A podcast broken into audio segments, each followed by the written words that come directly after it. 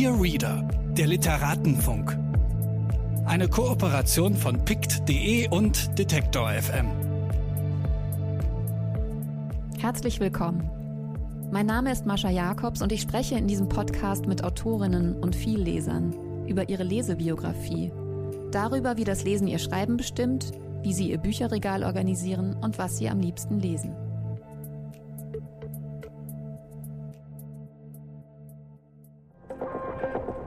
Bitte widmen Sie Ihre Aufmerksamkeit unserem Werbepartner. Dieser Podcast wird ermöglicht durch mojoreads.de. Mojo ist der neue Bioladen für Bücher im Netz. Hier findet ihr alle Bücher, ob Print oder E-Book. Ihr könnt sie an jeder beliebigen Stelle Probe lesen und euch auf der Plattform über das Gelesene austauschen. Wer Bücher empfiehlt, die dann gekauft werden, verdient 10% mit. Für Rezensionen und Kurzbesprechungen bekommt ihr Credits, die ihr dann wieder für neue Bücher auf der Plattform ausgeben könnt.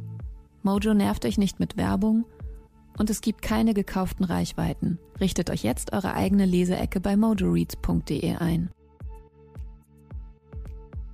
Dieses Mal spreche ich mit Christina Klemm. Sie ist eine Freundin, meine Anwältin, Aktivistin, kritische Juristin und seit kurzer Zeit Schriftstellerin. Gerade ist bei Kunstmann ihr Buch Akteneinsicht Geschichten von Frauen und Gewalt erschienen, das ich sehr empfehlen kann.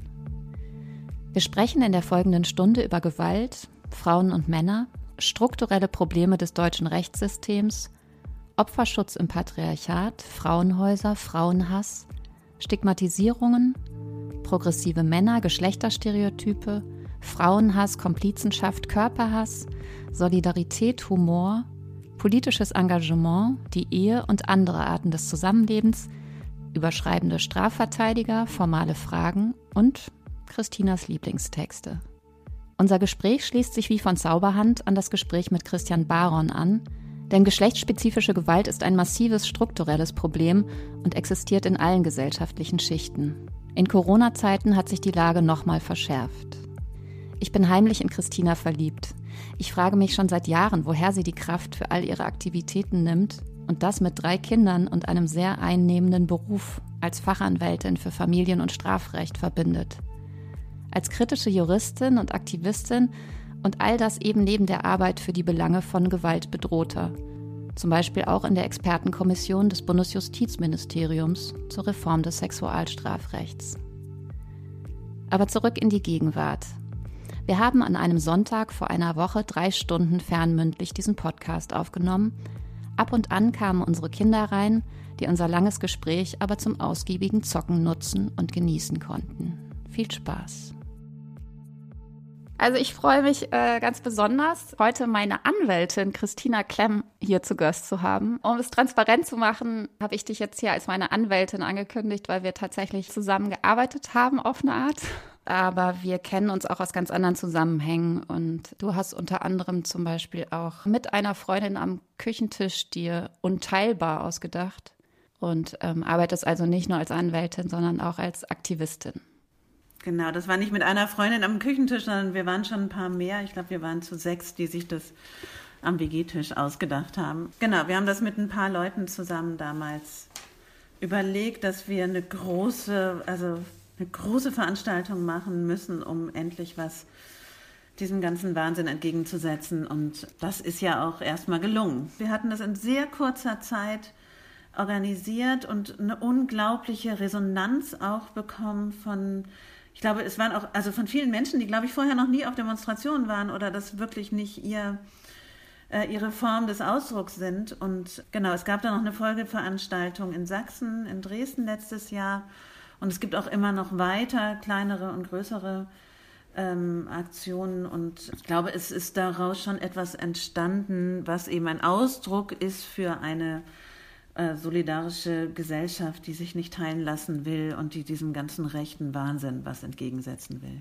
Also ich erinnere mich an das Gefühl auf der Demo. Ich hatte den Eindruck, dass alle um mich herum so glücklich waren zu sehen, wie viele Leute doch anders denken. Also das war, glaube ich, das, das Wichtigste, so emotionale Erlebnis in den letzten Jahren, dass wir äh, uns da alle so angeschaut haben und so jeder miteinander gesprochen hat und so sehr unterschiedliche Leute zusammengekommen sind und sich darüber gefreut haben, dass sie nicht ja. alleine sind. Genau, ich glaube, darum ging es auch ein bisschen. Ich glaube, es ging darum, so zu sich so selbst zu vergewissern, wir sind da, es gibt viele von uns, wir sind, wir sind nicht alleine, es gibt nicht immer nur diesen rechten Konsens, der immer größer wird, auch in den Medien. Also ich meine, das war dann auch wieder irre, dass äh, ja diese riesige Demonstration war und es eigentlich in den Medien nicht vorkam. Ja, es gibt, gab ein paar kleine Berichte darüber, aber äh, also da müssen, wenn tausend Nazis irgendwo auf die Straße gehen, dann ist das überall.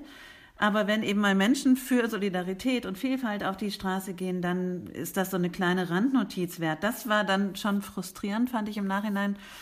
Aber während der Demo und dann auch diese ganze Abschlusskundgebung, also ich habe die ganze Demo nur erlebt, weil ich hinten hinter der Bühne war und die ganze Zeit da das ja vor allem mitorganisiert habe und das war großartig. Also es war, es war wirklich ein Fest und es waren drei wunderbare Moderatorinnen und, ähm, und tolle Menschen und alle haben da kostenlos und für einfach nur für diese Manifestation geredet und gespielt und gemacht und getan und das war also das fand ich auch wirklich also sehr begeisternd, sehr aufwühlend auch auf eine Art und Weise. Also sehr schön. Also das als ein Beispiel, was du so für politische Arbeit neben deiner eigentlichen Arbeit als Rechtsanwältin machst. Und du bist nicht nur auf Asylrecht spezialisiert, sondern auch auf Familienrecht. Nee, auf Asylrecht bin ich nicht mehr spezialisiert. Ah, machst du gar nicht mehr? Nee, das habe ich gemacht am Anfang. Das mache ich nicht mehr. Ah, okay. Das heißt, du machst vor allem Familienrecht. Familienrecht und Strafrecht vor allem.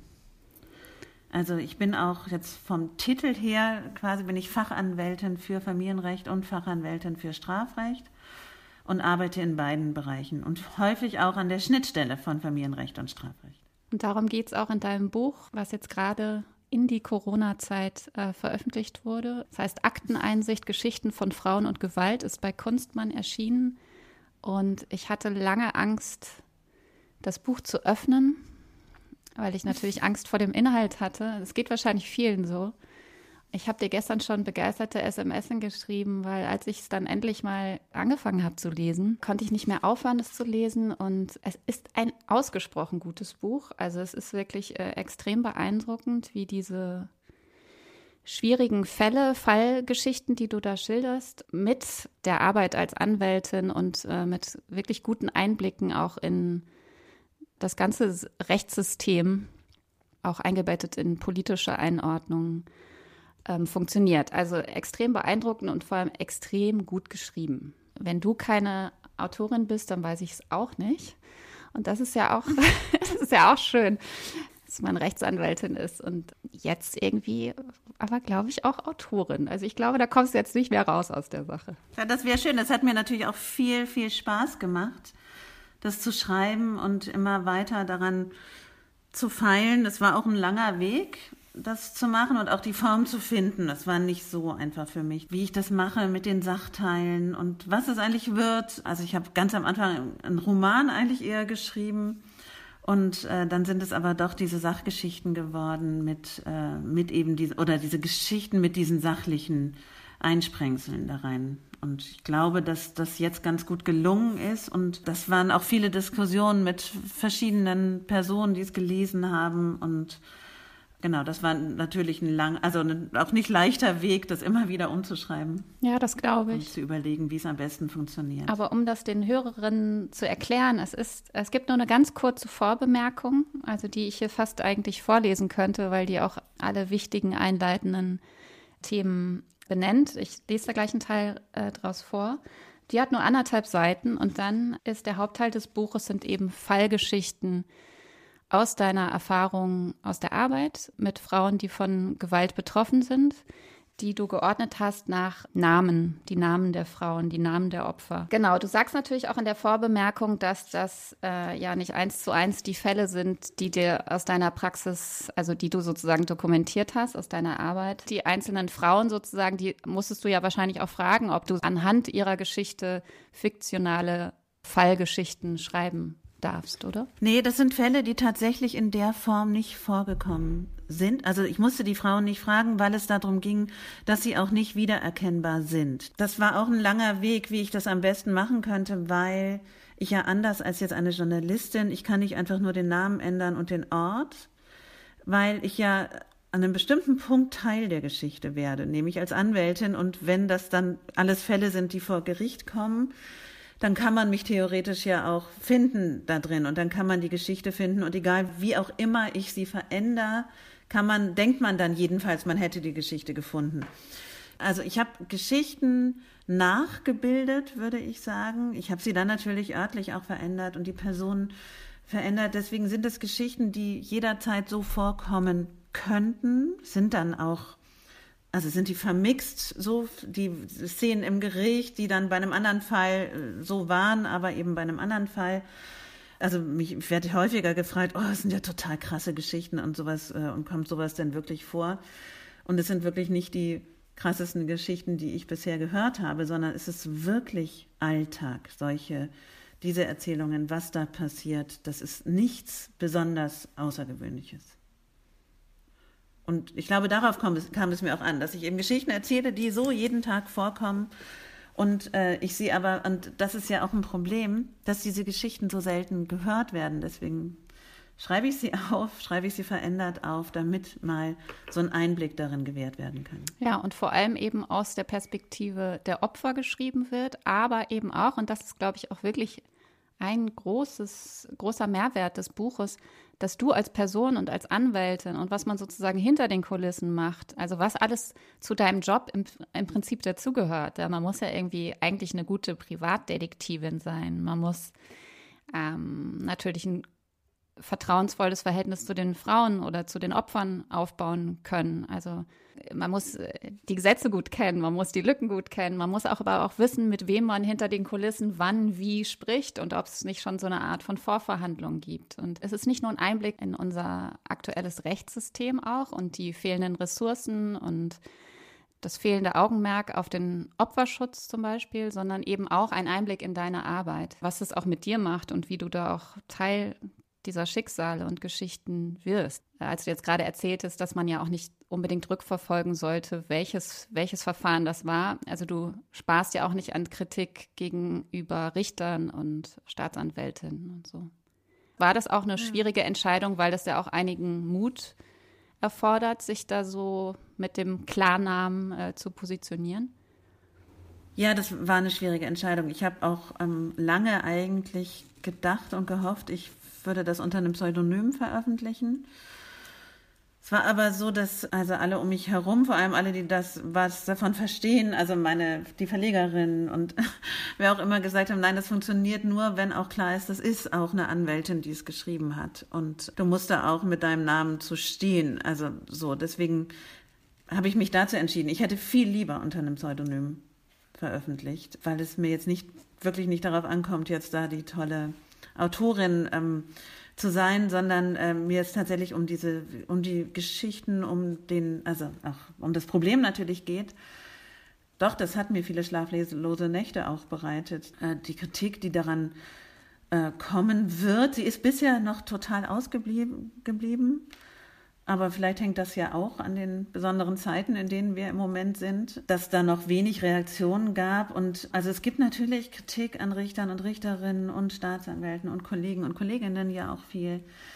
Mir ging es aber nie darum, äh, Personen persönlich anzugreifen oder also jetzt die fertig zu machen oder zu sagen, wie blöd, also mit dem Finger auf die zu zeigen, sondern ich glaube, es gibt da ein massives strukturelles Problem. Und zum Beispiel ein Problem, dass Richter und Richterinnen keine Fortbildungen machen müssen. Ja, so.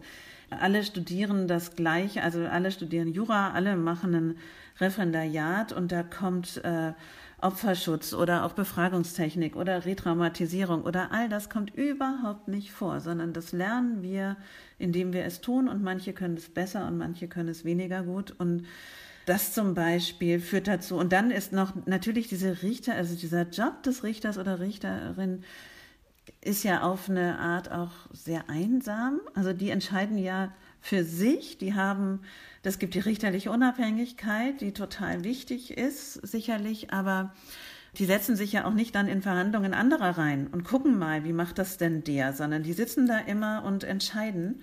Und ich glaube, das macht was mit Menschen, wenn sie nicht auf einer kollegialen Ebene zusammenarbeiten, wenn sie nicht kritisiert werden von anderen, wenn sie nicht sich fortbilden müssen, wenn nicht sie auch nicht supervidiert werden, also nicht mal gucken, wie mache ich das eigentlich, wie macht das eigentlich meine Kollegin, ähm, wie gehen wir eigentlich miteinander um, auch eben nie darüber sprechen, glaube ich, in einem fachlichen Zusammenhang, oder das höre ich jedenfalls von Richtern und Richterinnen, und immer nur ähm, entscheiden und das mit einer totalen Arbeitsüberlastung. Auch das ist ja bei vielen so und die dann äh, unter extremen Druck geraten, möglicherweise auch unter Druck von Öffentlichkeit, die sie sehr kritisiert. Eben anders, als du hast mich so schön da äh, vorgestellt als deine Anwältin und wie toll und so, das hört natürlich ein Richter oder Richterin nie. Ja, ist ja auch klar. Also niemand sagt, oh, das ist mein Richter. So, der hat so, der hat mich so toll verurteilt. Also, so, das kommt ja selten. Und andererseits denke ich, was Richter und Richterinnen aber auch nicht, irgendwie gar nicht, gar nicht mehr mitkriegen häufig, ist, dass ich erlebe zum Beispiel, dass meine Mandantinnen einen unglaublichen Rechtsstaatsglauben eigentlich haben. Dass es sehr, sehr wichtig ist, was denn ein Richter oder eine Richterin sagt, wie sie angehört werden, wie sie da behandelt werden.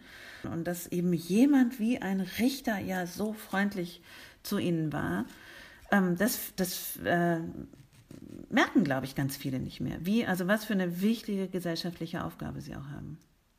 Ich würde gerne die ersten Sätze des Buches vorlesen, auch um klarzumachen, was äh, Gewalt gegen Frauen für ein Riesenproblem ist, beziehungsweise dass es auch noch äh, ein riesiges Tabuthema ist. Äh, jetzt zu Corona-Zeiten war es ja erstaunlich, dass es mal ein paar Wochen tatsächlich äh, sozusagen in der medialen Öffentlichkeit oben geblieben ist als Thema, neben all den mhm. anderen Problembereichen, die wir jetzt gerade haben, fand ich das wirklich äh, ganz interessant und natürlich auch gut.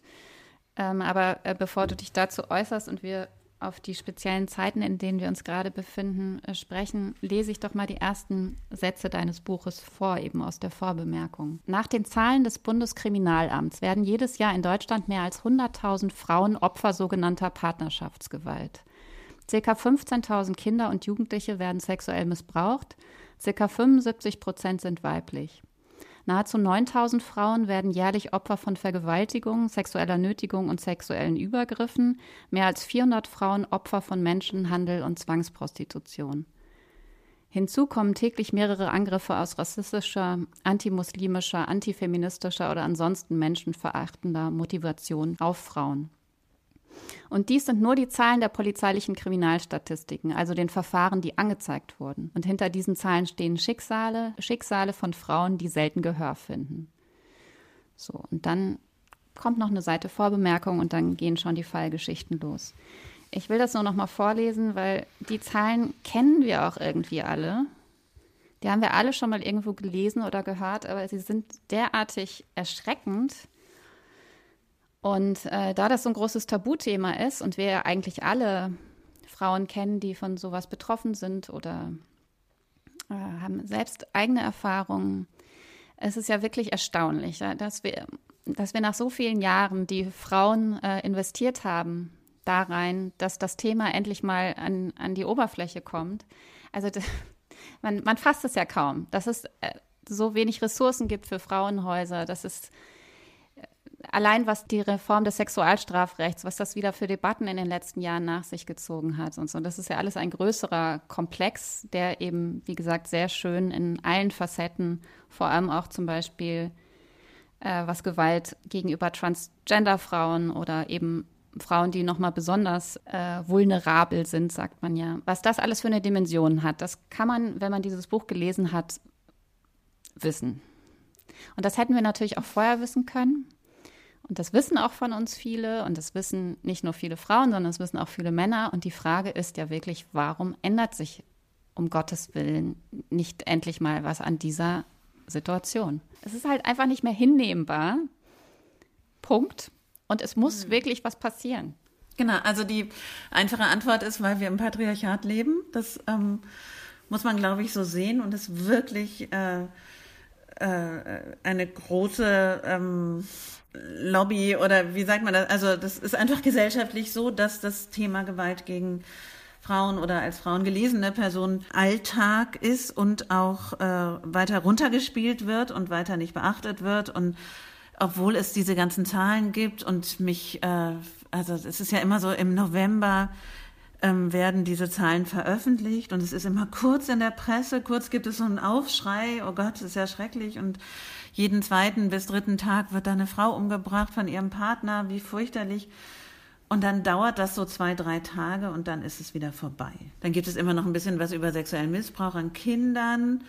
Ähm, gleichzeitig ist es ja auch, wenn wir über Gewalt gegen Frauen reden, dann, also, also wenn ich irgendetwas dazu schreibe, dann habe ich sicherlich in der ersten, in den ersten drei Kommentaren irgendeinen Mann, der schreibt, aber, aber es gibt ja auch Gewalt gegen Männer. So, das dürfte man ja nicht vergessen, muss man auch nicht vergessen, gibt es aber ja in einem viel, viel, viel geringeren Ausmaß. Ich glaube, dass das ist einfach noch so also dass man nicht verkennen darf, es hat auch eine politische Dimension. Es ist nicht, es ist ja nicht so, dass das Männern einfach so passiert, sondern es ist eben Gewalt, ist immer auch eine Machtdemonstration, ist immer auch ein Mittel zu, ähm, um eben mächtiger zu sein, um andere Menschen zu unterdrücken und das passiert hier. Und das ist eben die extremste Form von, von Frauenhass, ist dann letztlich gewalttätig zu werden. Und, und das wird hingenommen. Es wird weiterhin hingenommen, geduldet in dieser Gesellschaft. Oder eben es wird, also mittlerweile würde ja niemand sagen, das ist total okay, seine Frau zu schlagen. Das würde man in der Öffentlichkeit nicht sagen. Aber man sagt sofort, aber also zum einen gibt es ja immer noch, die Frau lässt sich schlagen. Ja, die hat sich den ja auch ausgesucht. Ähm, irgendwie steht sie offenbar auch auf so einen aggressiven männlichen Typen. So dieses selber schuld sein und dann gibt es immer noch dieses Warum ist sie denn da geblieben? Warum hat sie ihn denn nicht sofort verlassen? Auch das ist ja, geht ja nicht darum, also niemand fragt, warum macht der Mann denn weiter? Ja, so, warum hat er nicht nach dem ersten Mal gelernt, dass er das auf gar keinen Fall tun darf? Sondern es geht dann immer, warum ist denn, also man kann ja wirklich nicht verstehen, warum so eine Frau dann bei ihm bleibt. So, das ist immer die Frage, die gestellt wird. Und weil eben immer alle Fehler sofort der Frau zugeschrieben werden und davor kommt ja noch, ob man der Frau eigentlich überhaupt glauben kann.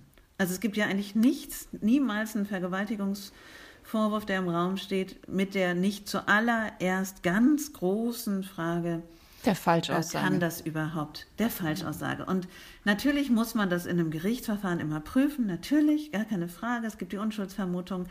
Alles richtig, alles wichtig. Aber dass das eben gesellschaftlich so tief verankert ist, dass man den Frauen eigentlich nicht glauben kann, wenn sie sowas erzählen, obwohl wir alle wissen, dass es stimmt und dass es so massive Gewalt gibt und dass es immer noch diese Stigmatisierung, also ich finde immer zum Beispiel irre, wie, dass es heißt, die Frauen würden sich da, also diese Falschaussage, die würden sich davon irgendwas versprechen.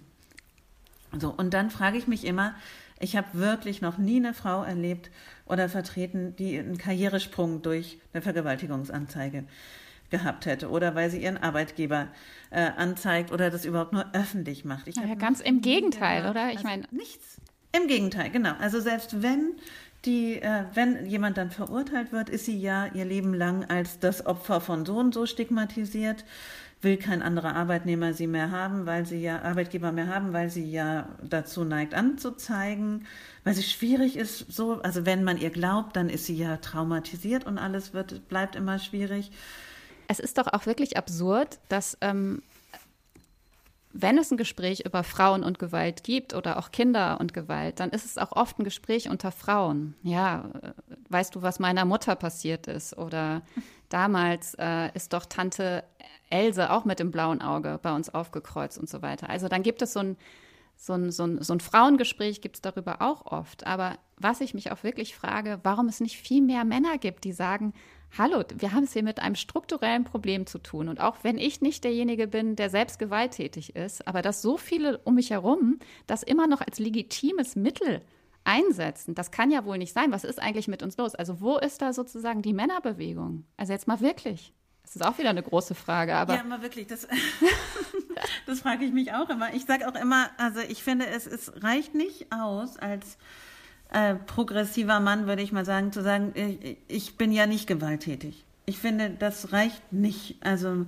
so wie wir uns äh, hoffentlich ähm, gegen Rassismus äh, engagieren ähm, und gegen soziale Ungleichheit etc., ist es äh, wichtig, auch als Mann, finde ich, auch als nicht betroffener Mensch, sich gegen Gewalt gegen Frauen zu engagieren. Das passiert aber nicht. Ich frage auch immer mal, also ich frage auch immer mal Männer, ähm, wie ist das eigentlich, wenn du mit deinen Kumpels ausgeht? Spricht dann mal jemand darüber, wie er seine Frau verprügelt oder, oder welche Gewalterfahrungen äh, die haben? Und dann sagen eigentlich immer alle, nee, solche, also das, solche Leute kenne ich nicht. Also so, und wir alle wissen, natürlich kennen sie welche. Und natürlich kommt es in unseren und in allen Kreisen vor. Und ähm, aber es scheint, also die meisten, also jetzt auch auf, äh, also Reaktion auf mein Buch zum Beispiel ist so, dass viele äh, Männer mir sagen, sie haben das äh, angefangen zu lesen, aber das war eigentlich zu schrecklich. Das konnten sie gar nicht aushalten, das zu lesen. Sie mussten das dann weglegen oder meine Güte, sind das krasse Geschichten. Wie hältst du das aus? Aber alle so ganz, also die Frauen fangen häufig äh, an, mir Geschichten zu erzählen, die sie selbst erlebt haben. Genau, sowas. Und die Männer sagen eigentlich immer, also schieben das ganz weit von sich weg. Und dass sie so wahnsinnig erstaunt sind darüber, dass das in allen Kreisen vorkommt und dass das, dass sie das ja nie gedacht hätten, wie schrecklich das alles ist. Und dann denke ich immer, auf welcher, wo, wo lebt ihr denn? Also ich, ich habe auch tatsächlich zunehmend weniger Lust darüber mit Männern ähm, zu diskutieren, wenn sie, äh, wenn ich nicht höre, dass sie sagen, sie wollen sich engagieren oder sie machen das und das oder sie, ähm, sie haben das gelesen, sie haben sich damit beschäftigt. So. Und die meisten schieben es ja tatsächlich nur ganz weit von sich weg und eben finden das auch alles ganz dramatisch, wenn man mit ihnen redet, aber ähm, engagieren sich nicht. Und es ist immer noch, auch ja in weiten linken Kreisen, in denen ich mich bewege, ist es immer noch ein Nebenwiderspruch. Also es geht dann erstmal um soziale Ungerechtigkeit und dann geht es auch um Rassismus, aber ähm, um Gewalt gegen Frauen, das, äh, das ist kein Thema.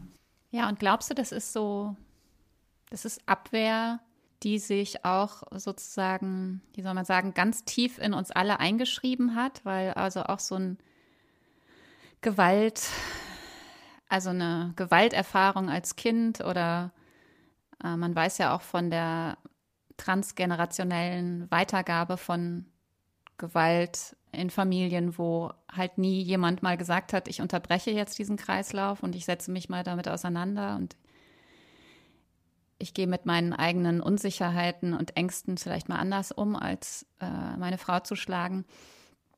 Also glaubst du, das ist sozusagen etwas, das so Jahrtausende alte Gewaltstrukturen in uns drin, in uns allen drin stecken, so dass dieses Tabu weiterhin erklärbar wäre? Also ich bin ja, also das übersteigt meine Fähigkeit, ehrlich gesagt, das zu erklären. Ich glaube, das ist natürlich ein Teil davon. Ich glaube, ähm, natürlich hängt es mit Erziehung, also wir müssen auch über Erziehung von Männern nachdenken oder von Jungs, wie äh, was sind denn die Bilder auch immer von dem starken äh, Mann, von dem, also auch weiterhin, ja, ich, also man ist ja, oder ich bin immer wieder erschüttert, was es da für Bilder gibt, der nicht weinende Junge, der äh, der keine Emotionen zulässt, der immer noch das hysterische Mädchen und so, also diese ganzen Geschlechterstereotypen, die ja, ähm, also da kann man viel zu lesen und äh, wir wissen da ganz viel von, aber dass sich das dann auch in der Gesellschaft abbildet, ist ja leider nicht so, sondern ich denke, das ist auch häufig immer weit, also noch eher rückschrittlich. Also wenn wir konservative Bewegungen äh, uns angucken, dann geht es genau zurück, genau zu den Geschlechterstereotypen. Und ähm, ich bin auch, äh, also genau, ich weiß nicht genau, woran es liegt, weil ich auch immer denke, auch ähm, eben progressive Männer, würde ich ja denken, ähm, müssen sich eigentlich damit auseinandersetzen, weil das in ihrem allernächsten Umfeld äh, geschieht und ähm, und wer von einer gleichberechtigten Gesellschaft lebt, muss sich mit dem Thema beschäftigen. Und ich bin selbst, also ich bin häufig verwundert, wie wenig das geschieht. Und ich glaube, dass das äh, durchaus Erklärungen sind, dass das eben äh, eine ganz alte Struktur ist, eine ganz alte patriarchale Struktur ist. Ähm, diese Gewalt oder auch sowieso Frauenhass, Frauenverachtung, mitzuerleben, die wir ja auch alle, also die ja auch ähm, in uns steckt. als Frauen sozialisierte Menschen ja auch in ja. uns tragen. Ja, also wenn wir über ähm, Geschlechterbilder reden, wenn wir über Körperhass zum Beispiel reden, wie Frauen sich selbst sehen ähm, und auch ähm, auch das vielleicht noch die, ähm, es ist ja nicht nur so, dass Männer Frauen nicht glauben würden, sondern Frauen glauben sich auch untereinander nicht. Ja, so, also auch das ist ja, ähm, also ist ja nicht so, dass, oder ich werde häufig gefragt, zum Beispiel jetzt wieder zurück zu meinem Thema, ob Richterinnen eigentlich besser seien als männliche Richter. Das würde ich nicht sagen. Ja, das hängt nicht vom Geschlecht ab, sondern das, auch das ist ein strukturelles Problem, dass eben ja auch Frauen nicht also, dass, dass ich häufig denke, ähm, Solidarität unter Männern funktioniert viel einfacher und selbstverständlicher als Solidarität unter Frauen. So, das haben wir auch, würde ich auch sagen, auch das ist Erziehung, dass wir das immer abtrainiert bekommen haben, eben nicht solidarisch mit anderen Frauen zu sein, sondern uns eigentlich einem starken Mann letztlich ähm, zu suchen, der uns aus der Misere raushelfen soll. Und ähm, eben nicht zu sagen, wir sind, wir können das alles alleine, wir können irgendwie solidarisch mit anderen Frauen sein und alles. Ähm, und genau, und das finde ich ist auch selbst in linken politischen Zusammenhängen oft total irre, wie das funktioniert, wie Männer sich gegen, gegenseitig stützen, solidarisch sind, sich nach vorne bringen. Und ich meine, wir kennen das wahrscheinlich alle, wenn wir irgendwie in einer größeren Diskussion sind, dann sagt eine Frau was und alle schweigen und dann wiederholt ihr Nachredner das und alle sind begeistert und wiederholen es nochmal dreimal was, äh, und nennen immer nur den Namen des Mannes. Also das funktioniert, glaube ich, in allen Bereichen und da müssen wir viel tun. Also ich bin ja zum Beispiel so eine Frau, die eigentlich immer zu laut ist. So, also auch das wird ja sofort auch gesellschaftlich ähm, eigentlich reglementiert. Zumindest kommentiert. Ja, genau. Also man hat wenig, ich finde, ähm, äh, also das, das erlebe ich natürlich auch im beruflichen Zusammenhang immer wieder. Dass, also man, da macht man sich keine Freunde und Freundinnen mit. Ja, so, wenn man immer wieder irgendwie was sagt und immer wieder auch sagt, ja, und ich nehme auch diese, die Gelegenheit wahr, um es auszusprechen. Ähm, denn das ist äh, eben nicht dem, das entspricht nicht dem Rollenverständnis. So. Und es entspricht eben auch, und das ist jetzt vielleicht auch wieder zurück zu dem, äh, was ich da schreibe, diese Bilder, die wir alle im Kopf haben, ja, so, und auch die Bilder, wie ein Opfer zu sein hat, so. Das ist ja auch ein ganz wichtiger Teil. Also ich kann, also zum einen äh, ist, bin ich überhaupt selbst schuld dran oder die Person, dass sie Opfer geworden ist, so. Und wenn sie es aber geworden ist, wie hat sie sich dann eigentlich zu verhalten? Und dann hat sie eben, also wenn die nicht für ihr Leben gebrochen ist und nicht irgendwie in Schutt und Asche daherkommt und weinend, sondern wenn die als selbstbewusste Person da auftritt, dann, ha, dann ist das gleich so ein bisschen unglaubhaft, was sie da eigentlich erzählt. Und ähm, ich glaube auch daran zu arbeiten, dass es tausend verschiedene Möglichkeiten gibt, solche Taten auch zu überwinden und zu überleben und damit umzugeben. Auch daran, äh, also da gibt es ja auch unendlich viele Klischees, wie das eigentlich sein kann. Stimmt, und, und da gibt es in den ähm, Fallgeschichten, die du äh, aufgeschrieben hast, äh, sehr unterschiedliche Arten auch des Umgangs der Frauen mit diesen Situationen. Das fand ich auch total toll an dem Buch. Also von einer Frau, für die es so eine Belastung ist, ähm, dem gewalttätigen Ehemann vor Gericht äh, zu begegnen, dass sie jedes Mal in Ohnmacht fällt, sobald sie das Gericht betritt, obwohl sie wirklich vorhat, auszusagen. Oder andere Frauen, die sich vorher vornehmen, dem Täter keinerlei Schwäche zeigen, zu zeigen also die, die, die den mhm. anschauen, die dem ins Gesicht blicken und die sagen, ich habe ich hab keine Angst, ich hatte noch nie Angst. Also die lügen, um vor, also in der Konfrontation mit dem Täter äh, keine Schwäche zu zeigen. Also das äh, jetzt mhm. als zwei, äh, das sind ja eine, nur zwei Beispiele, aber es gibt noch einige andere in dem Buch. Also auch das ist total interessant, wie unterschiedlich man natürlich auch damit umgehen kann. Ja, und das ist auch tatsächlich auch toll mitzuerleben. Muss, also ich mal sagen, wie, wie unterschiedlich das sein kann und wie, also wie beeindruckend das auch manchmal ist, ja. Also wie Frauen, also es, ich hatte zum Beispiel auch nochmal eine Mandantin, das fand ich auch sehr eindrücklich, die hat sich einfach geweigert, also das war ein Fremdtäter, die ist von einem Fremdtäter vergewaltigt worden. Ähm, und der ist dann später über einen DNA-Treffer identifiziert worden. Und nun war sie in der Gerichtsverhandlung und äh, das Gericht wollte, dass sie den ansieht so um ihn zu identifizieren. Und sie hat gesagt, ich kann den nicht wiedererkennen. Ne? Ich kann das sowieso nicht, habe ich ja schon immer gesagt. Und das hat letztlich auch gar keinen Beweiswert. wenn der da sitzt, aber das Gericht wollte das gern und sie hat sich da total strikt geweigert. Sie hat gesagt, ich will den nicht angucken. Und ähm, für mich war das auch erstmal in dem Moment gar nicht so verständlich, weil ich dachte, ich für mich persönlich hätte wahrscheinlich ganz gerne das Bild von dem, also ich wüsste ganz gerne, wie der aussieht, um zu wissen, wer das war. Also und für sie war es aber so, dass sie gesagt hat, sie hat jetzt so lange versucht, es zu verdrängen und kein Gesicht zu bekommen. Hm. sie wollte kein Gesicht in ihrem Kopf haben. Und ähm, dann hat sie das auch durchgezogen. Sie hat das einfach nicht gemacht. Und das finde ich sehr, also wirklich beeindruckend, wenn dann, wenn dann eben jede ihren eigenen Weg da drin finden kann oder wenn es eben welchen gelingt, ihren eigenen Weg daran zu finden und sich nicht da bequatschen zu lassen oder ähm, eben dann sehr unglücklich damit zu sein, mit irgendetwas, was ihnen da aufoktroyiert wurde. Also genau, und das ist, ähm, das ist wirklich auch, also häufig wahnsinnig beeindruckend in den Gerichtssälen zu erleben.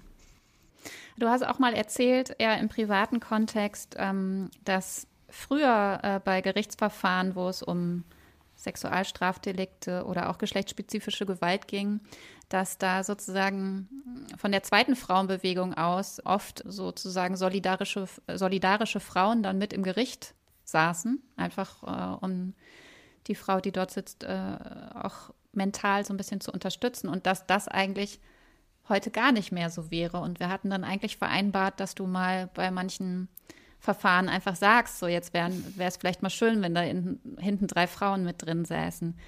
Woran liegt denn das, dass wir das so aus dem Fokus verloren haben? Ja, das weiß ich auch nicht so richtig. Ich glaube, dass wir oder dass viele auch einfach müde sind, immer über dieses Thema zu sprechen.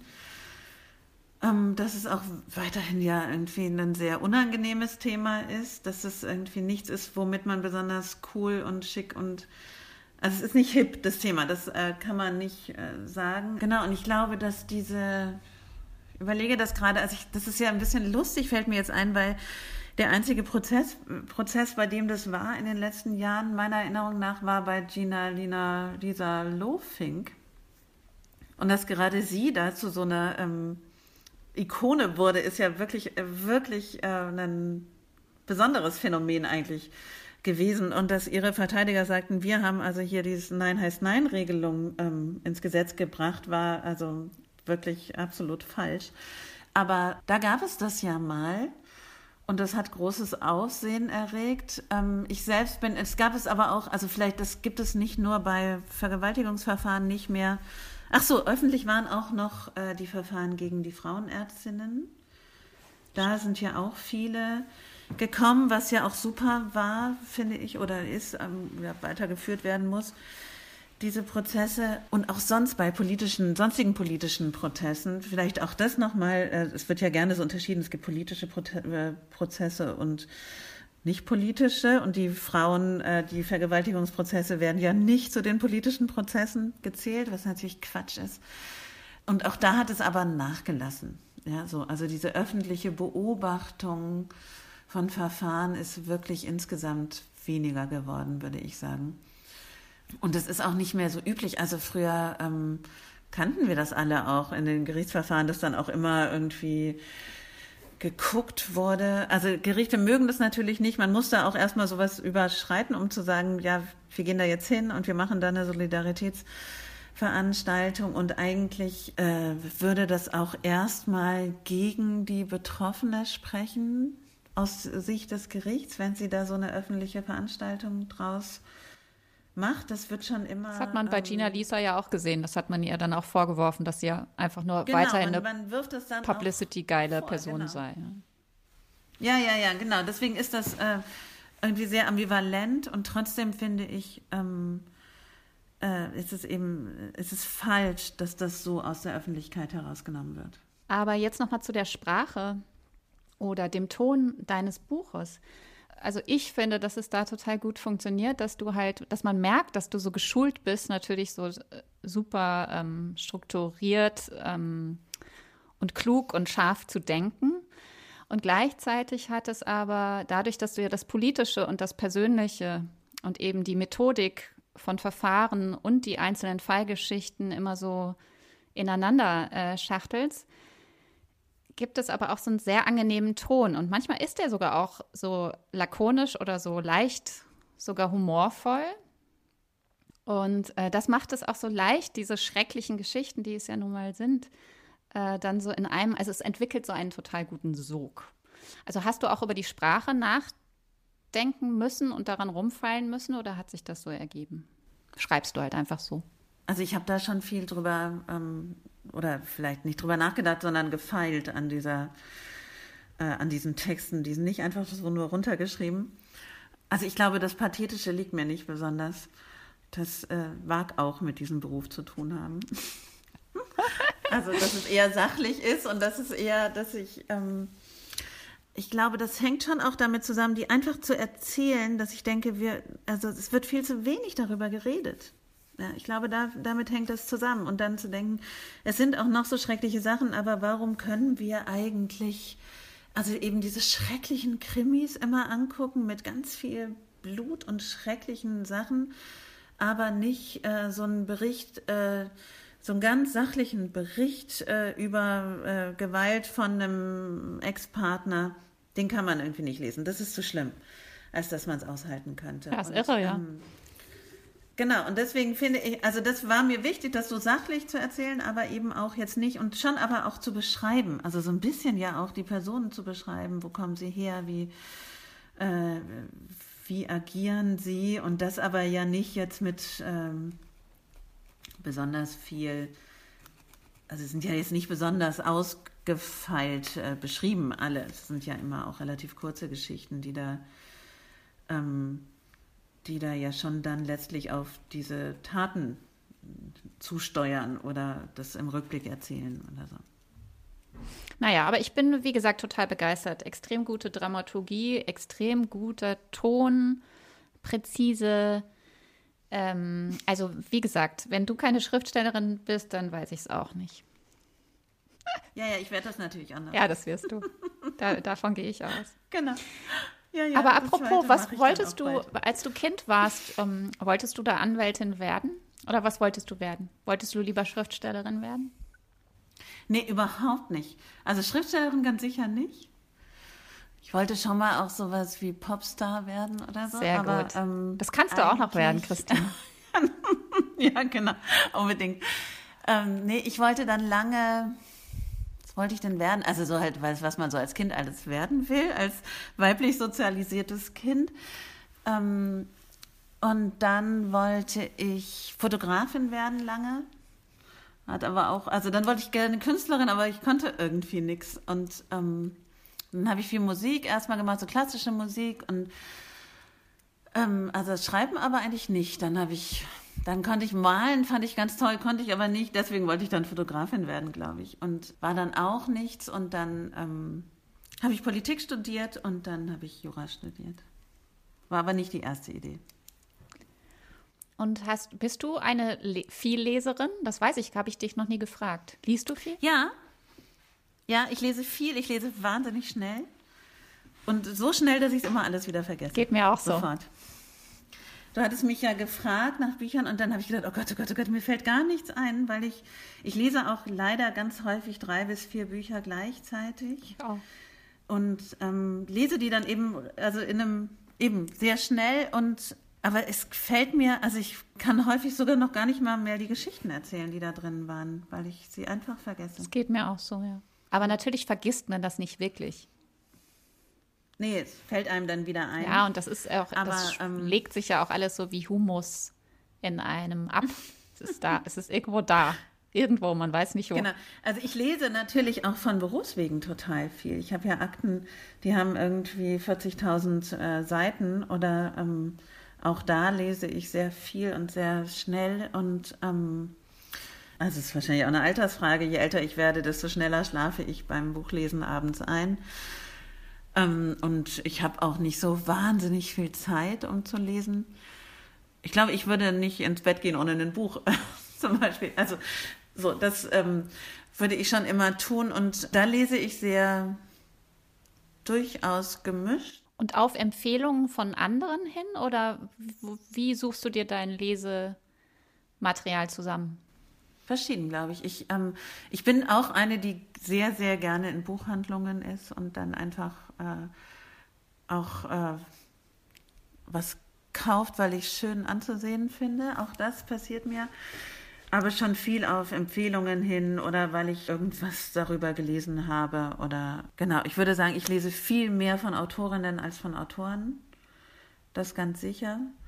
Und während du dein Buch geschrieben hast, hast du irgendwas Spezielles gelesen, äh, um auch so ein bisschen über die Form nachzudenken oder was in eine ähnliche Richtung geht oder irgendeine Juristin, die du kennst, die auch Romane schreibt oder irgendwie so? Also brauchst du dann so ein Gerüst, wenn du dich selbst an so eine Arbeit setzt? Nee, das hatte ich ehrlich gesagt nicht. Ich hatte auch keine, ähm, kein echtes Vorbild dafür. Ich hatte mich auch nie abstrakt mit dem Schreiben beschäftigt. Jetzt, welche Erzählperspektive ich einnehme, oder das, das habe ich dann das erste Mal von einer Freundin gehört, in welcher Perspektive ich schreibe. Das war mir gar nicht klar. Ich habe das wirklich nicht, ähm, auch nicht reflektiert. Genau, darüber habe ich mir keine Gedanken gemacht und auch kein Vorbild gehabt. Ich hatte eher eben ähm, so Beispiele, von denen ich dachte, das gefällt mir irgendwie gut, aber da habe ich auch äh, Kritik dran, das gefällt mir dann auch wieder nicht so gut und deswegen muss ich selber schreiben. Vielleicht so. Es war eher das Gefühl, ich muss es selber schreiben. Das ist auch gut. Gab es auch so Abgrenzungsbücher, so wie es auf gar keinen Fall passieren dürfte? Also ja, also natürlich, also ich hatte große Angst, dass es zu juristisch ist. So, das äh, wollte ich auf gar keinen Fall. Ich wollte auch mich sehr darum bemühen, dass ich nicht, also weiß ich nicht, dass ich bestimmte Klischees nicht bediene. Das äh, wollte ich auch. Ich wollte möglichst divers sein ich, äh, oder schreiben. Ich wollte gerne auch darstellen, wie wichtig das für mich ist, zu sagen, Rassismus und Sexismus gehören zusammen in vielen Bereichen. So, also da, ähm, genau, dann war für mich von der Sprache her oder in der Sprache wichtig auch, ich habe ja mit Sternchen geschrieben, das war auch nicht so leicht. Das wollten nicht unbedingt immer alle, die mit dieser, mit der Produktion des Buchs dann zu tun haben. Weil Sternchen ja immer noch, also es ist ja immer diese alte Frage, ist das dann schwierig in der Lesbarkeit? Und dann war für mich wichtig, aber das ist ja die Grundform dann des Buchs, dass ich nicht aus, also ich wollte nicht die Anwältin als die Heldin des, des Buches haben, die ähm, das alles da super und cool und äh, super leistet, sondern eigentlich wollte ich sie sehr im Hintergrund haben. Die ist dann ein bisschen mehr in den Vordergrund geraten, als ich. Äh, das, also ich hätte sie am liebsten ganz weggelassen, dann wusste ich aber nicht, wie ich das irgendwie erzählen soll. Und ich wollte eben die aus der Sicht der oder die Betroffenen, deren Geschichten erzählen. Und das ist in Abgrenzung natürlich dann auch, also es gab es neulich den Vergleich, dass ich irgendwie ähnlich schreiben würde wie von Schirach, also so, dass das viele irgendwie kommt, das äh, in den Sinn. Und tatsächlich habe ich äh, die Bücher gelesen von äh, Ferdinand von Schirach und das war schon auch ein Teil des Auslösers, warum ich dachte, ich muss diese Geschichten auch beschreiben.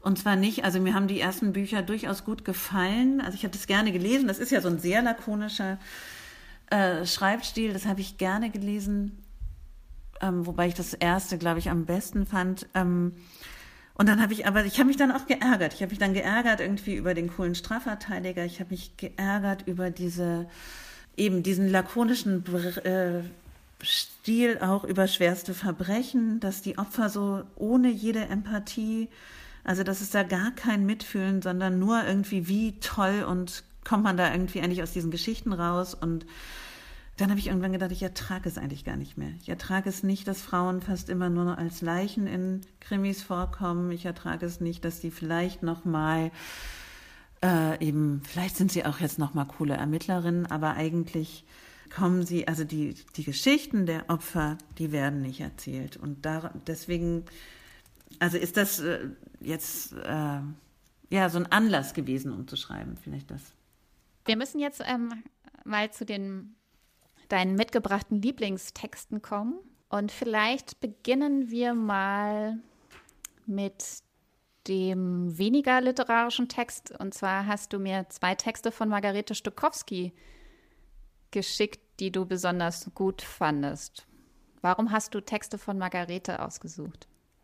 Naja, weil ich die sehr gerne lese, weil ich finde, ihr gelingt es ja dann doch, äh, also dass, dass ich immer wieder auch lachen muss bei ihren Texten, weil ich sie, also sie sind so böse und aber ja auch ähm, so in, im guten Sinne frech dabei, finde ich, und so, also so mutig, finde ich auch häufig. Und weil sie sich auch nicht scheut, äh, mit allen äh, sich anzulegen, die dazu geneigt sind, also sowohl mit rechten als auch misogynen Frauenhassern.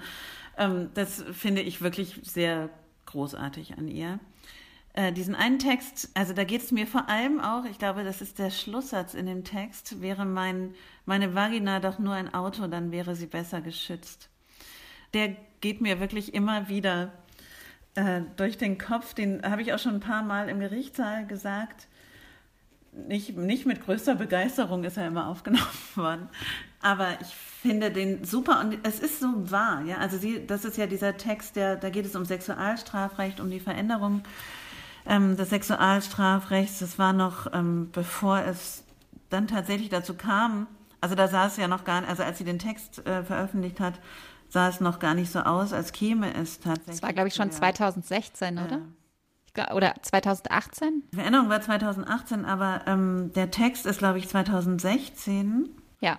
geschrieben. Ja. Und äh, da gab es noch so äh, also da wurde das eigentlich noch abgelehnt, die Nein heißt Nein-Regelung eben. Und das beschreibt sie, mit welchen, womit da gearbeitet wurde, dass es eben, ähm, dass man ja den Frauen nicht glauben kann, nur weil sie Nein sagen und dass man befürchten müsse, dass alle Frauen dann im Nachhinein doch irgendwie ein einen äh, Sexualkontakt auf einmal kriminalisieren wollten, der das eigentlich nicht war, etc. Also das beschreibt sie da alles sehr schön.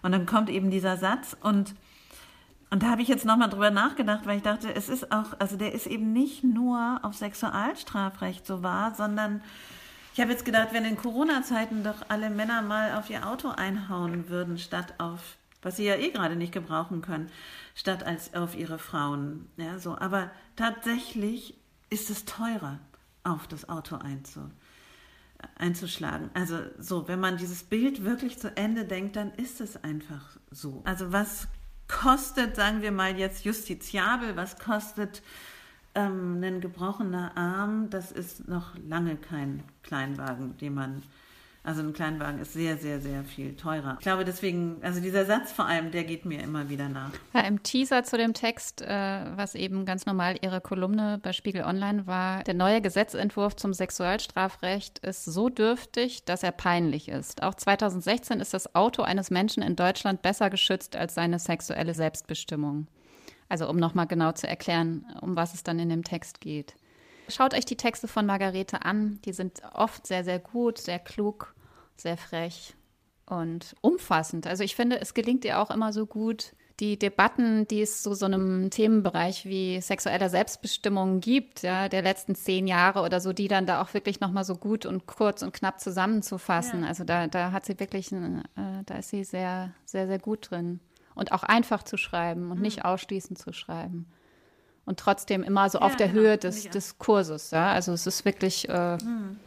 äh, außergewöhnlich gut. Dann hast du noch vorgeschlagen von Olga Grasnova, die auch bald hier zu Besuch sein wird, die rustische Unschärfe der Ehe. Das ist 2014 bei Hansa erschienen.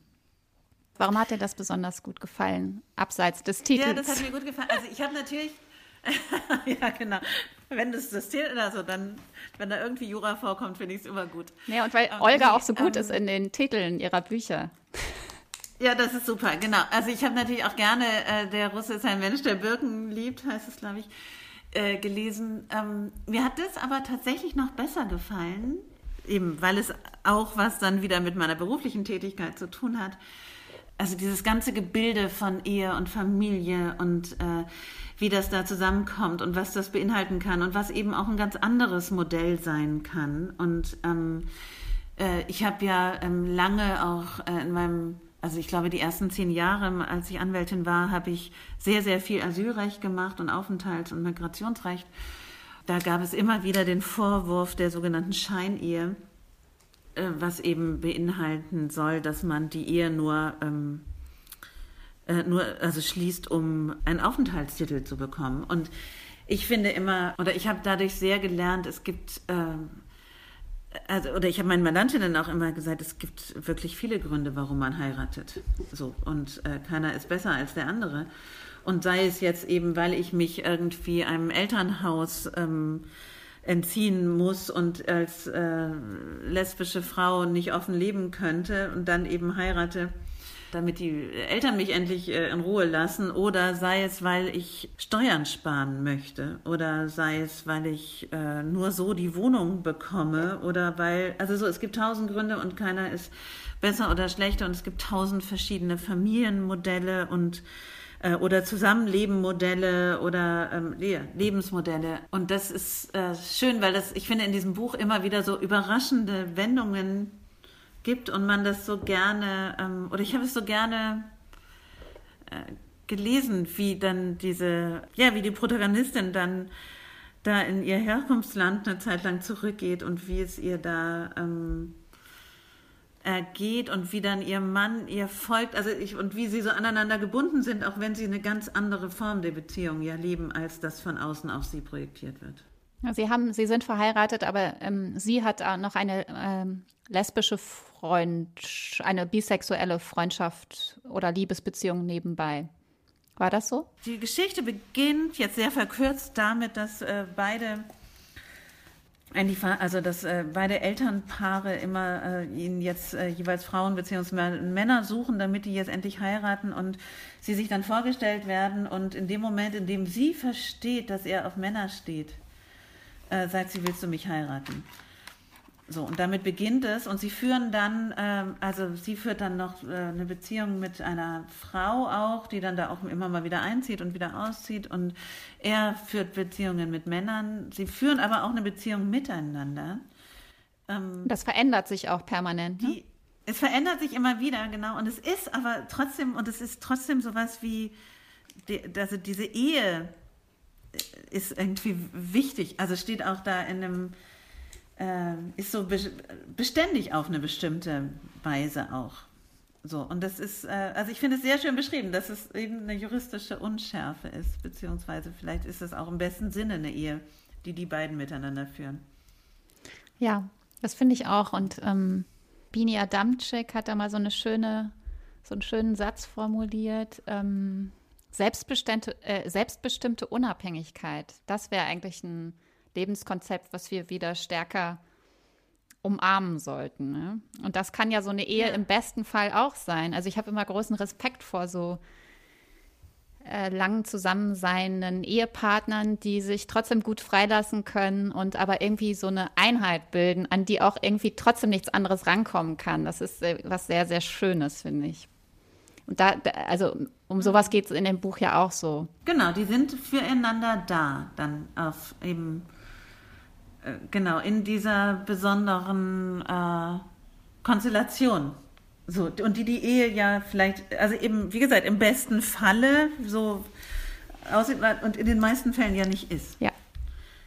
So, und das ist, äh, also, und vielleicht gelingt es gerade, weil sie eben ein anderes Ehemodell leben. Ja. Das ist schön. Und das lässt uns auch nochmal zu Corona zurückschwenken. Es gab so einen schönen Text, ich habe jetzt den Titel vergessen, relativ am Anfang, ich glaube auch auf Zeit Online, ähm, wo es darum ging, äh, wie krass das jetzt ist für die klassische Kleinfamilie, auch dass all diese anderen Orte jetzt wegfallen, also die Kita, die, der Nachmittagstreff, äh, der, der Sport der Männer oder der Frauen oder äh, all das, was die Familie ja sonst auch entlastet und erweitert und auch andere Familienkonzepte, ja, also auch, dass man jetzt gerade nicht den besten Freund äh, sehen kann, der aber für das Kind total wichtig ist und so. Also dass, ähm, dass diese Fokussierung auf die Kleinfamilie ja immer schon total gefährlich und toxisch war und dass sich das jetzt auch in der Krisenzeit natürlich zeigen wird, wie sehr wir diese anderen Außenkontakte oder Ge äh, Wahlfamilien und so, ne? Also wie wir das jetzt äh, vermissen. Das merken wir, glaube ich, auch gerade ja. alle, ne?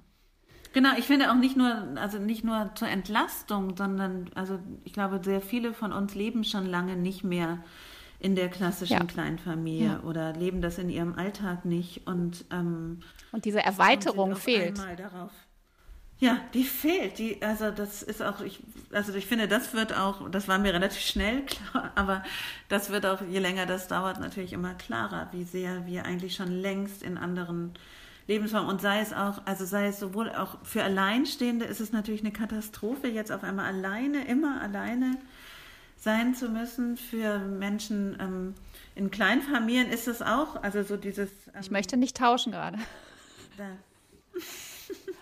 Also ich sage immer, ich bin ganz froh, dass ich äh, meine Familie so sehr, so gerne mag. Ja, das ist, das ist so, gut. Wie, was bin ich froh? Wie schrecklich, wenn ich mich eh in Trennung gerade befunden hätte oder immer nur streiten würde oder wenn äh, meine Kinder mich sowieso nur blöd fänden. Das ähm, könnte ja auch so sein. Ja. Und dieses zurückgeworfen sein und das einem auch nichts, also ich finde es, ich also höre jetzt schon von vielen, die sich irgendwie zu so Corona-Gemeinschaften zusammengefunden haben. Banden und das auch leben. Wir haben das auch getan. Deswegen bin ich auch froh, dass es nicht nur die Kleinfamilie ist ähm, und wir so ein bisschen das erweitern können, weil also wir haben das ja, wir machen das ja aus gutem Grund auch nicht sonst so. Ja, das ist ein gutes Schlusswort zu dem Thema. Als drittes Buch hast du mitgebracht Superbusen von Paula Irmschler und das finde ich ganz toll, weil das habe ich auch letzte Woche gelesen, weil Paula sollte eigentlich hier schon Gast gewesen sein, hat aber abgesagt. Und ich hoffe aber natürlich, dass ich bald mit ihr sprechen kann. Und dann sprechen wir natürlich auch ausführlicher über Superbusen. Aber erzähl du doch mal, wie du es fandest. Du hast es ja auch gerade gelesen. Es ist gerade erst erschienen, also vor zwei Monaten genau, bei Klaassen. Das ist auch ein Buch, was ich sehr, sehr schnell gelesen habe. Es liest sich ja auch schnell. Es ist so, es ist eben so ein rasantes Buch ja auch, dass man ähm, Genau, es, also ich fand es äh, deswegen auch sehr gerne gelesen. Also ich, mir hat der Schreibstil gut gefallen. Ich fand, das war so ähm, auch einfach so, so klar geschrieben, fand ich. Mir hat gut gefallen, oder dass, dass es auch meiner Lebenswelt nah war, weil ich auch in Chemnitz war bei all diesen Veranstaltungen. Ich bin da auch sofort hingefahren, aber ich habe Das ja musst dann, du kurz erklären ähm, für die mich, Zuhörerinnen. Ähm, also Paula Irmscher. Also in Chemnitz kommt aus Chemnitz, also oder ist nach Chemnitz gezogen und das Buch spielt auch in Chemnitz.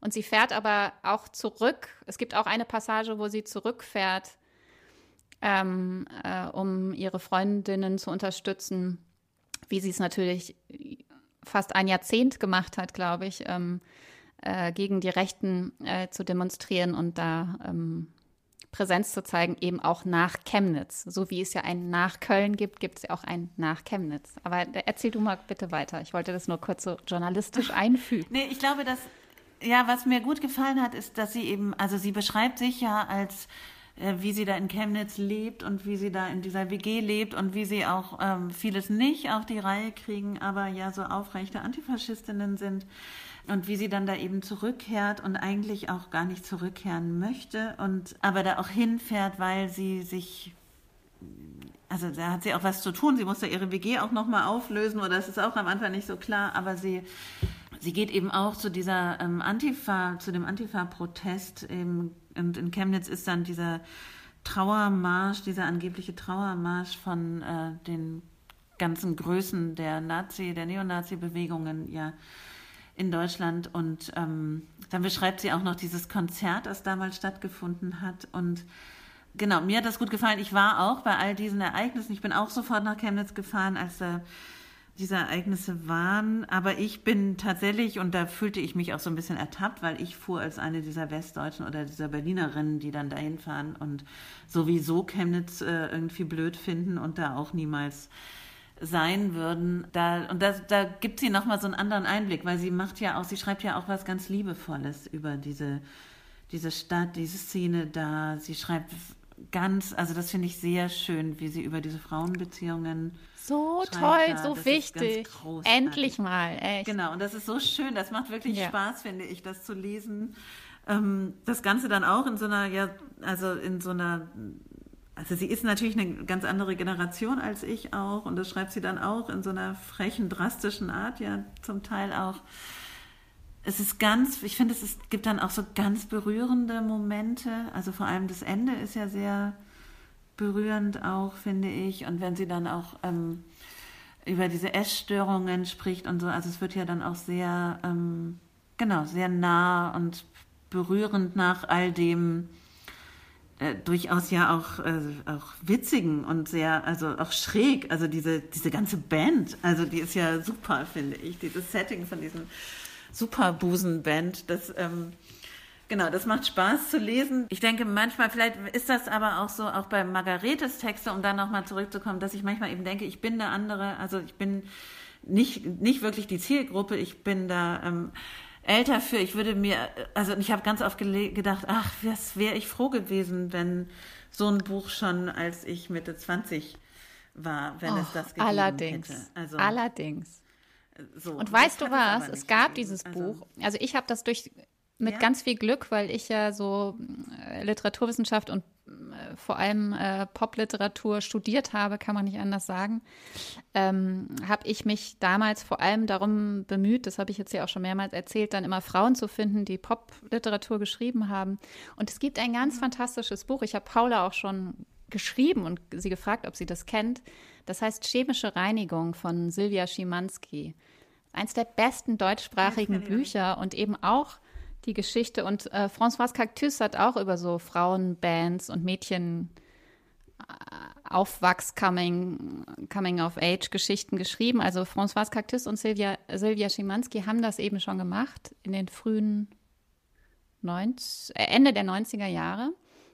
Also du hättest vielleicht eine Chance gehabt, das zu lesen. Aber ich wollte jetzt eigentlich nicht so lange unterbrechen. Ich wollte nur sagen, du hast natürlich vollkommen. Genau, ich habe aber gerade gedacht, ja, weil bei uns, also ich habe noch so Sachen gelesen wie Der Tod des Märchenprinzen oder Ich bin ich, glaube ich, hieß das. Und die waren, also schon die waren ja total bewusstseins- und horizonterweiternd, aber das war natürlich ein Jammerteil, was da beschrieben wurde. Ja, es war ja nicht lustig und cool und ähm, und also ich glaube, dass also über Menstruation hat da, glaube ich, oh, das wäre ja schrecklich gewesen, darüber zu schreiben. Und, und solche, also das, das war, also damals war das nicht so. Eben, dieses eine Buch kannte ich auch leider nicht. Und so ist es mir gegangen, als ich jetzt Superbusen gelesen habe, dass ich dachte, ah, schade, dass, ähm, ich hoffe, dass das junge Frauen jetzt lesen und auch eben mit dieser, ähm, mit dieser Verletztheit, die da drin ja auch sehr ist. Also. Und vielleicht äh, können wir unser Gespräch beenden, zumindest das Gespräch über Superbusen mit dem, ähm, wie nennt man das, mit dem Waschzettel. Und zwar schreibt hier Linus Volkmann über Paula Irmschers Buch, Superbusen ist der, ist der Poproman, den man nicht mehr für möglich gehalten hatte. Referenzreich, entertaining und wahrhaftig. Und da muss man ihm doch recht geben. Da muss man ihm recht geben. Es gibt ja auch dieses schöne Zitat davon, auch wieder von Margarete ja vorne drauf. Jetzt habe ich jetzt gerade, ich, ich habe es nicht vor Warte, mir. da steht, Margarete sagt, Paula Irmschler lesen ist wie Saufen mit der besten Freundin, aber ohne Kater magisch. Ist ja, auch genial. Genau, finde ich auch sehr lustig. Genial. Genau, weil ich, ich dachte nämlich kurz, als ich es gelesen habe, dachte ich kurz, oh, ob ich nicht einen Kater kriege davon. Weil so viel gesoffen also, wird. So, ja. Aber ich fand es ja, genau, zwischendurch echt viel gesoffen wird und dieser Pfeffi ja auch, oder? Der Pfeffi und die, was, also der, allein der Name der Hauptperson ist eigentlich ein Getränk, Gisela. Ja, genau, das ist super. Und dann diese ganze ja. harte Chose mit den Rechten, gegen die man da ständig auf die Straße gehen muss und die dann in Windeseile. Ja. Und die auch so selbstverständlich, die man trifft und die dann einfach mal, also wirklich krass. Und ich glaube, dass ähm, also ich vertrete ja das nochmal zurück, ich vertrete ja ganz viele ähm, auch immer Betroffene von äh, rassistischer Gewalt und von Neonazi-Gewalt und bin da ganz viel unterwegs, auch in Sachsen und in ähm, Brandenburg. Und diese Alltäglichkeit, das können die, die in Berlin leben, ja überhaupt nicht sich vorstellen. Und ich habe so eine, also wirklich eine so große Hochachtung vor den Menschen, die sich trauen, dort zu leben und aktiv Auf zu sein. Auf jeden Fall. Ja, es ist dir wirklich total gut gelungen, das auch alles wiederum, diese ganzen Themen auch miteinander zu verbinden. Ne? Also die Frauenfreundschaft, dass eine Band gründen wollen, es aber nicht wirklich hinkriegen, das ganze verlottert sein in der Studentenzeit, wie toll das ist und wie anstrengend, aber auch gleichzeitig eben der Kampf gegen die Rechten, die Provinz, die Beschreibung der Provinz, auch das Beschreiben der eigenen Herkunft, äh, in, auch in Armut, ähm, also das ist, äh, das hat sie wirklich ziemlich gut gemacht. Also ich hoffe, dass sie bald hier auch als meine Gesprächspartnerin sitzen wird. Ja, das hoffe ich auch sehr. Das will ich gerne hören. Ja, cool. Also Paula, wenn du das hier hörst, das ist eine, das ist eine Drohung. Das ist eine echte Aufforderung. genau. Es grenzt an eine Drohung. So, und ähm, wir müssen zurück zu den Kindern. Also ich glaube, du zumindest Wir sind, ja. ähm, wir haben schon so lange geredet. Ja. Und es war total interessant und ich bin dir sehr dankbar. Vielen, vielen Dank, sage ich noch. Das nächste Mal spreche ich mit Paula Irmschler, die gerade ihr Debüt Superbusen bei Klaassen veröffentlicht hat. Da ich sie hier zweimal direkt adressiere, hat sie jetzt wahrscheinlich keine andere Wahl. Ich freue mich, mit ihr über Chemnitz, rechte Gewalt, All-Female-Bands, Musik, Freundschaften, Alkohol und die Abenteuer einer Provinzblume zu sprechen. Und nicht zuletzt bedanke ich mich sehr bei meinen Produzentinnen, Mia von Matt und Rabea Schlotz, die mir dieses Mal noch mehr geholfen haben als sonst. Tausend Dank dafür. Dear Reader, der Literatenfunk.